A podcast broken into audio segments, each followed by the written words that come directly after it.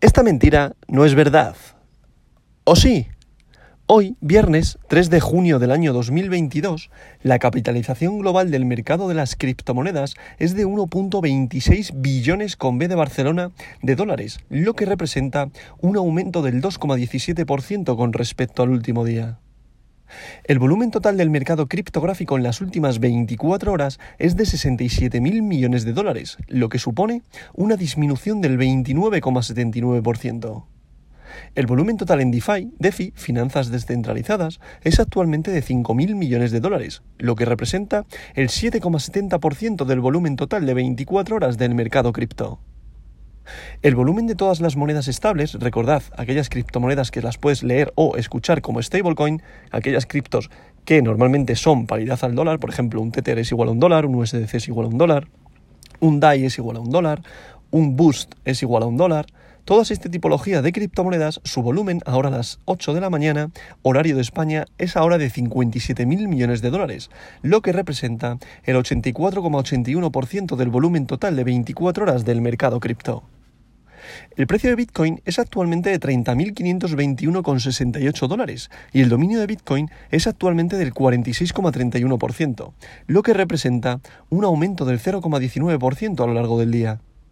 Como podemos comprobar, con este valor de Bitcoin continuamos estando en el rango de los 28.800 hasta los 32.000. Lo que pasa es que ahora estamos tonteando con el rango alto, con la parte alta del rango. ¿Por qué? Porque ahora mismo los mercados tradicionales están rebotando al alza, intentando romper las resistencias que están al alza. Por tanto, esto está arrastrando al mercado de las criptomonedas. Como bien he ido comentando estos últimos días e incluso semanas, estamos muy, muy hilados, muy unidos a los mercados tradicionales, sobre todo al Nasdaq y al Standard Poor's. Es decir, lo que hacen estos mercados prácticamente lo estamos replicando en el mercado de las criptomonedas. Como sabéis, el Nasdaq al final es donde invierten las empresas tecnológicas más importantes a nivel mundial. Y al ser un mercado tecnológico, el tema de las criptomonedas hace que nos veamos arrastrados en este mercado. Por tanto, si rebotan los mercados tradicionales al alza, implica que el mercado de las criptomonedas también rebote al alza. Por tanto, vamos muy hilados y por eso Bitcoin, el valor de Bitcoin, está replicando eh, eh, lo que hace el mercado tradicional. Y como lo replica Bitcoin, al final Bitcoin, como la dominancia es casi del 50%, es decir, de todo el dinero que he invertido en el mercado de las criptomonedas, Bitcoin casi se lleva el 50%, hace que arrastre, que arrastre las altcoins. Por tanto, si Bitcoin sube, suben las altcoins, si, las altcoins. Si Bitcoin baja, hace que bajen las altcoins, ¿vale?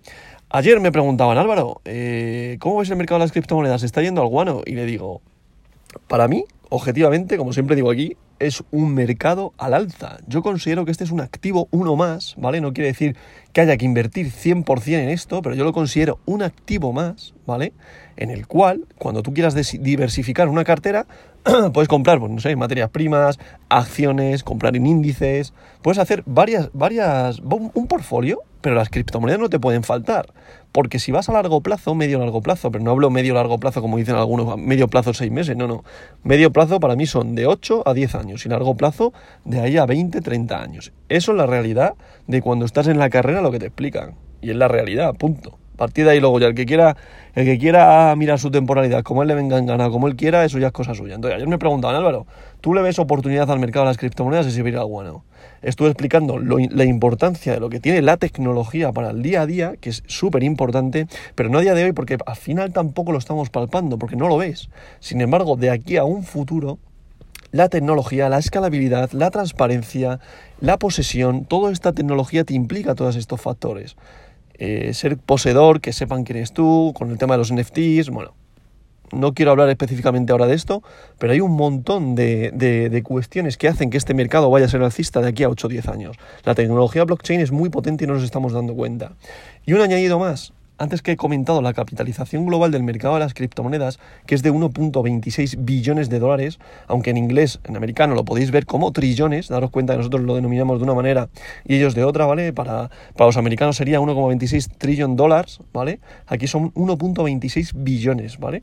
¿Qué pasa? El máximo histórico de la capitalización de las criptomonedas es de 3,08 eh, billones.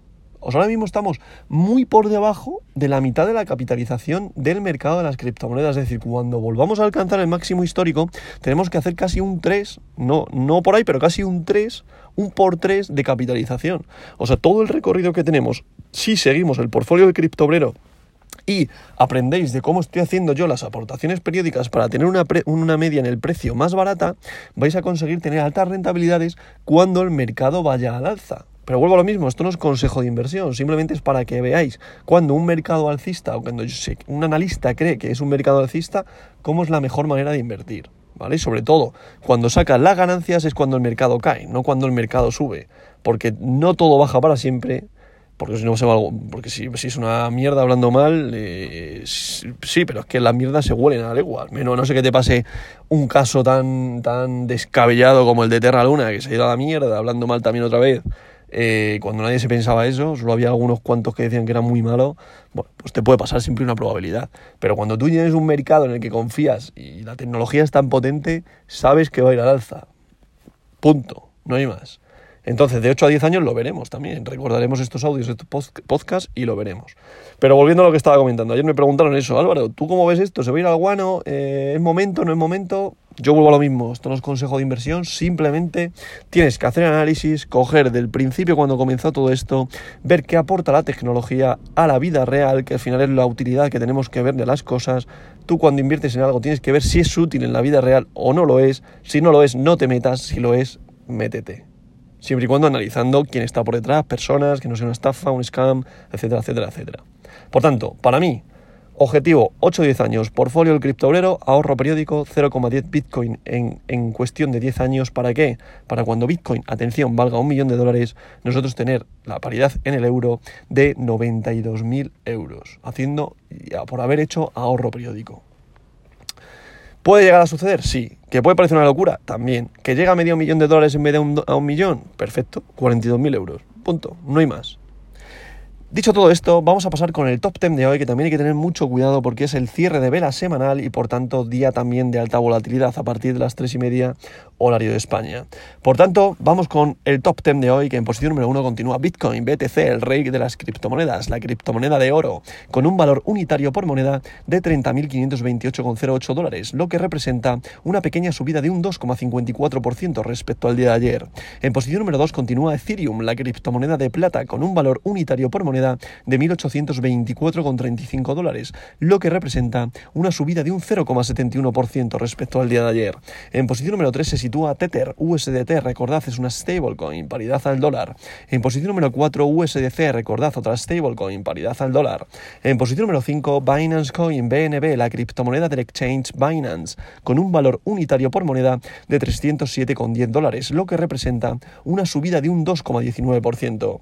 En posición número 6 se sitúa Cardano con su criptomoneda ADA, con un valor unitario por moneda de 0,59 dólares, lo que representa también una subida de un 6,22%. En posición número 7 se sitúa Ripple XRP con un valor unitario por moneda de 0,40 dólares, lo que representa una subida de un 3,68%. En posición número 8 estaría Boost Binance USD, recordad es una stablecoin, paridad al dólar.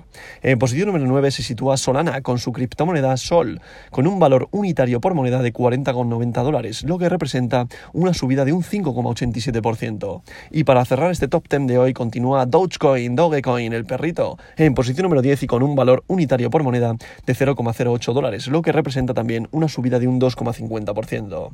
Como podemos comprobar, día al alza arrastrado por los mercados tradicionales de este top 10 y dicho esto, mucho cuidado con invertir ahora, ¿por qué? Porque seguimos en un rango de los 28.800 de valor de Bitcoin a los 32.000 dólares y estamos en el rango de la parte alta. Ahora mismo no sería el momento, dado que si tú inviertes ahora y el precio empieza a caer, te quedarías pillado a un precio alto. Hay que empezar a invertir en los soportes, en los 28.800. Si Bitcoin supera los 32.000 dólares, volviera a caer, a, por ejemplo, imaginaos, sube eh, revienta a los 32.000, sube a 35.000, baja a los 31.000 y rebota a los 32.000, eso significaría que estamos haciendo una confirmación de tendencia, de cambio de tendencia, perdón, en el cual estaríamos generando un soporte otra vez en los 32.000 dólares. Entonces, si vemos ese movimiento, sí que sería una buena oportunidad de comprar los 32.000 dólares. Y me estaría diciendo, Álvaro, pero es que estamos comprando más caro de lo que estamos a día de hoy, ya.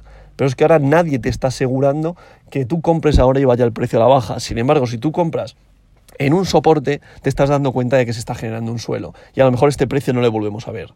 Esto no son verdades absolutas, simplemente es invertir con cabeza. ¿Que tengo la razón? No, cada uno hace su propio análisis. Sin embargo, es mi manera de invertir y es la manera en la que estoy consiguiendo rentabilidades, pero no locuras millonarias, porque evidentemente quien te cuente eso no existe. Eso será jugar a la lotería y que por suerte o por desgracia aciertes.